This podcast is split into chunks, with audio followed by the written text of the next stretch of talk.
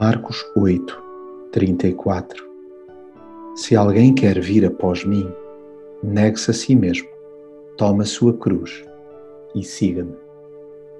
Há frases que valem ouro, marcam a vida de qualquer um se passadas da teoria à prática.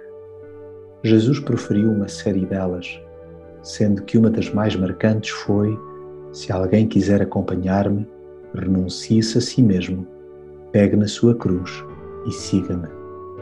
Muitos a têm ouvido, mas nem todos optam por a aplicar. Não que se dê o caso de não o quererem por perto. Acontece, porém, que estão longe de se dispor a pagar o preço. Abdicar dos interesses pessoais dói, e de que maneira? A verdade é que Jesus nunca pintou um quadro idílico sobre o trilho cristão. Deixou sempre claro que há que estar pronto para morrer tal qual ele mesmo exemplificou. Comece por abrir mão das vontadinhas terrenas, aprendendo a dizer não ao ego.